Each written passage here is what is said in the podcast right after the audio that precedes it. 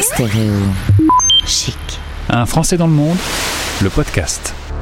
C'est l'histoire de quatre potes qui ont connu l'expatriation et qui, euh, un soir, se sont décidés à écrire un livre Comment réussir son expatriation par ceux qui l'ont vécu. L'un des quatre co-auteurs est avec moi aujourd'hui. Il s'appelle Olivier Pierre et on l'appelle aussi OP, ce qui est peut-être un peu plus rapide, notamment pour la radio. Bonjour OP. Bonjour Gauthier, bonjour à tous. Merci de nous recevoir. Eh ben, ça me fait plaisir de t'accueillir sur l'antenne de Stéréo Chic, qui est partenaire radio de la sortie de votre livre. Et le but de, de, cette interview, c'est de faire un petit peu le parcours d'expat que tu as pu euh, connaître. Aujourd'hui, tu es en Seine-et-Marne, tu travailles dans le milieu de la banque, tu es originaire de Marne-la-Vallée, donc euh, c'est là que ça a commencé. Une petite escapade à New York et puis tu es de retour au final. Euh, l'école de commerce euh, qui t'a permis euh, de poser tes bagages à New York. Raconte-moi un peu comment cette expatriation t'est venue. Oui, donc dans le cadre de mes études, donc j'étais en école de commerce, euh, j'ai eu l'occasion de, enfin l'opportunité de pouvoir partir en échange à l'étranger lors de ma troisième année. donc c'est vrai que donc j'ai ma sœur qui a fait le même parcours en fait et qui était partie en Australie. Et j'avais pu voir du coup quelques années avant que euh, bah, c'était quand même sympa et que ça pouvait m'intéresser également de, de, marcher un petit peu dans cette direction. Euh, donc je me suis intéressé aux différentes possibilités qui s'offraient à moi à ce moment-là. Euh, donc par rapport au partenariat en fait qu'avait l'école avec d'autres universités à l'étranger. Et puis bon après un moment d'hésitation, j'ai arrêté mon choix sur sur New York. Et donc voilà, j'ai candidaté pour pour pouvoir partir. Il se trouve que donc ça a fonctionné, j'ai pu euh, j'ai pu me lancer dans cette euh, aventure à l'étranger. Euh, donc ça a été pour moi le, un peu le baptême du feu, mais j'étais content quand même que ça puisse se produire. Et il se trouve aussi que à mon arrivée en fait sur place, donc l'école qui était partenaire de la mienne à Paris proposait en fait une formation qui soit soit classique, donc simplement formation initiale, soit de faire de l'alternance. Et donc, euh, pour pousser un petit peu l'expérience au maximum, j'ai décidé de choisir l'option de pouvoir réaliser cette, euh, année à l'étranger, euh, non seulement dans le cadre des études, mais également avec un aspect insertion professionnelle aussi, pour voir aussi d'autres facettes de la vie à l'étranger. Quand on est tout jeune, on quitte sa famille, on quitte ses amis, on est loin parce qu'on est d'accord que New York mhm. c'est pas la porte d'à côté. Euh, comment ça se passe les premiers jours? Je fais ma, ma petite souris euh, quand tu te retrouves dans ton appart euh, à New mhm. York. Euh, tu te dis mon Dieu pourquoi je me suis lancé dans cette aventure? Je suis loin de tout le monde, je suis tout seul. C'est une période qui est cool ou qui est un peu stressante? Non, non, c'est une très bonne question. C'est vrai que ça, ça, peut casser, ça, peut casser un petit peu les, clichés qu'on a en tête ou euh, ça peut donner une autre facette euh, de cette expérience. Mais c'est vrai qu'au départ, c'est assez déroutant quand même. Euh, c'est une vraie sortie de sa zone de confort. Donc, on quitte non seulement son environnement, mais on quitte, comme tu l'as mentionné, ses proches. On quitte donc son quotidien, etc. Et il faut se, se, faire un nouvel environnement, il faut se faire finalement de nouveaux codes, etc. Et c'est pas forcément pas forcément évident. Donc bon, il y a en plus le côté barrière linguistique qui joue aussi son rôle quand même parce que c'est vrai qu'il y a une différence entre euh, bah voilà étudier à l'école et puis être en immersion où il faut il faut à la fois comprendre ce qu'on nous dit, il faut à la fois être capable de se faire comprendre aussi. Donc c'est vrai que ça demande un petit temps d'adaptation. en l'occurrence, je vois de mon côté, j'étais plutôt un bon élève en, en anglais. Ça n'empêche pas que les premiers jours c'est quand même pas évident. Euh, et puis c'est vrai que euh, il y a quand même beaucoup de choses qui sont euh, qui sont différentes. Et il y a, y a, le côté en fait, je pense aux États-Unis un peu faux amis dans le sens où on peut percevoir qu'il y a beaucoup de points communs et que c'est assez calqué finalement à différents niveaux de la société sur ce qu'on peut voir en Europe. Donc c'est vrai qu'il y a des points communs et c'est vrai qu'il y, y, a certains points où voilà on a quand même des, des similitudes. Maintenant c'est quand même différent et c'est vrai que les premiers jours, honnêtement, il euh, faut quand même un temps d'adaptation. Donc, euh, je pense que la première semaine était quand même compliquée. Ouais. Tu te souviens de ton premier McDo? Parce que c'est très différent de manger un McDo à Marne-la-Vallée et de descendre dans les rues de New York. Très juste, très juste. Donc c'est c'est différent. Moi, je me rappelle un des premiers trucs qui m'avait vraiment choqué en arrivant, c'était que euh, donc la, la, nourriture a une place quand même particulière aux États-Unis et notamment à New York, il y, a, quand même cette culture où les gens sont toujours en rush d'un point à l'autre, leur vie est très dynamique. Et donc il y, a, beaucoup de personnes en fait qui sont en train de finir un snack, par exemple, donc qu'ils ont attrapé dans la rue ou en partant de chez eux ou de je ne sais où, donc qui grignotent quelque chose en faisant la queue au fast-food, par exemple. et c'est vrai que ça, ça m'avait un petit peu surpris quand même. On va passer vers la vallée. tu reviens à Paris et, tu y bosses, mais euh, au fond de toi, tu avais toujours eu envie de faire un VIE.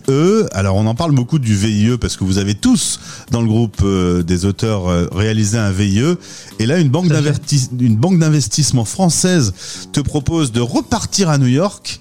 Mm. Tu réfléchis pas longtemps, tu vas.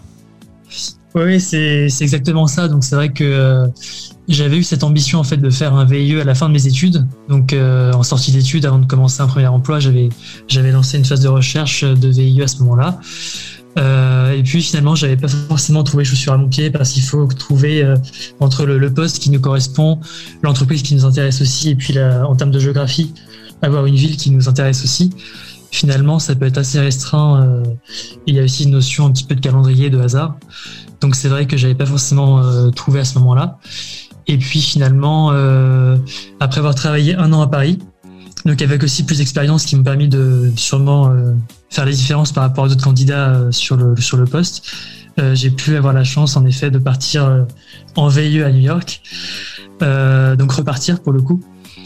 Et c'est vrai que j'étais quand même très enthousiaste à cette idée et j'ai pas été déçu. C'était vraiment une bonne expérience. Arrivé là-bas sur place, est-ce qu'il y a une vraie communauté de Français? Est-ce qu'on la fréquente, cette communauté de Français euh, euh, euh, installée à New York? Ou est-ce qu'on se dit, bah, si je suis au bout du monde, c'est pas forcément pour me retrouver à parler français avec des, Français? Est-ce qu'on on, y va, mais en même temps, on se dit, c'est peut-être pas une bonne idée? Oui, tout à fait. Donc c'est vrai que New York, c'est une ville qui est assez attractive. Il y a, beaucoup de, personnes qui viennent un petit peu partout à travers le monde, notamment des Français. Euh, donc il y a beaucoup d'entreprises qui sont euh, françaises qui sont implantées à New York euh, et généralement en fait celles qui sont implantées aux États-Unis, il y a généralement un bureau à New York. Vu que c'est quand même la capitale économique, ça facilite beaucoup, je pense, les relations avec les autres États, etc. Donc c'est vrai qu'il y, y, a un pôle quand même d'attractivité qui est présent. Donc il y a beaucoup de Français. Euh, donc c'est vrai que c'est un avantage dans le sens où on se sent pas forcément euh, livré à nous-mêmes et isolé complètement. Euh, ça c'est sûr que par rapport à d'autres destinations c'est quand même plus euh, plus rassurant. Euh, maintenant je pense aussi que c'est le le, finalement l'idée qui est derrière l'expatriation, c'est aussi de sortir de sa zone de confort et de se confronter à une autre culture, de se confronter à un nouvel environnement.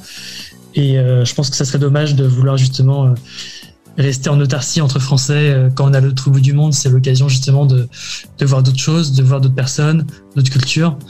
Et euh, en l'occurrence, New York propose, euh, propose ça, donc c'est vrai que c'était plutôt le choix que j'ai fait dans la mesure du possible.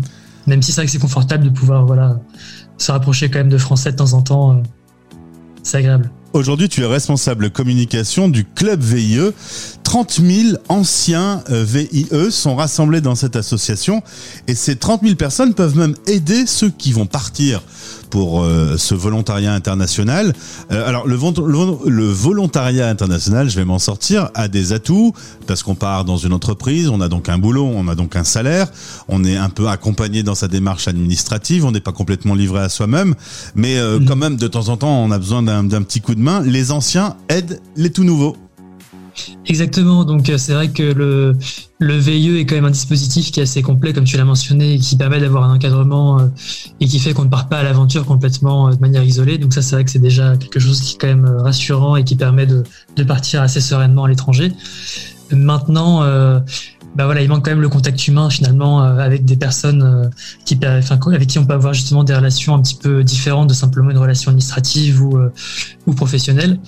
Et c'est vrai que le, le, club VIE permet ça. En fait, il permet donc à travers différents chapters, donc à travers différentes villes où il y a une communauté française qui qui est présente d'anciens d'anciens volontaires. en fait, ces personnes-là peuvent justement accueillir de manière un peu plus chaleureuse donc ces nouveaux arrivants. Euh, ce qui permet aussi de leur communiquer notamment euh, bah voilà, la façon de faire pour euh, certaines choses qui sont différentes de la façon dont ça se passe en France.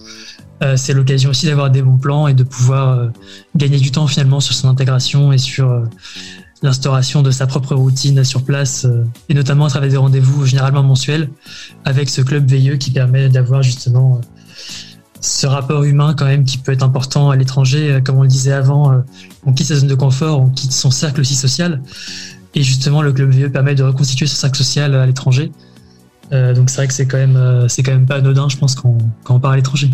Pour terminer, un petit mot sur ta passion pour le patinage de vitesse. Ça te manque un peu de pouvoir aller à Central Park patiner? Oui, c'est vrai que c'était euh, c'était une sacrée expérience. Donc euh, pour la petite histoire, en fait, c'est euh, ma passion depuis depuis longtemps, c'est le patinage de vitesse.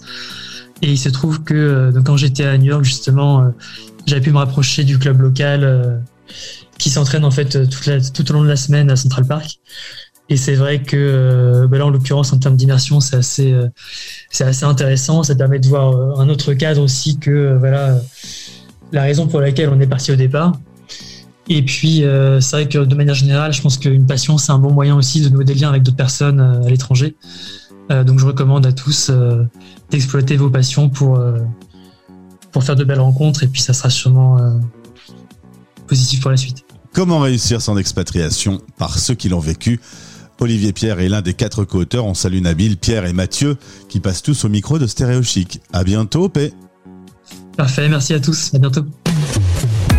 Les Français parlent au français. En direct à midi, en rediff à minuit. Sur Stéréo Chic.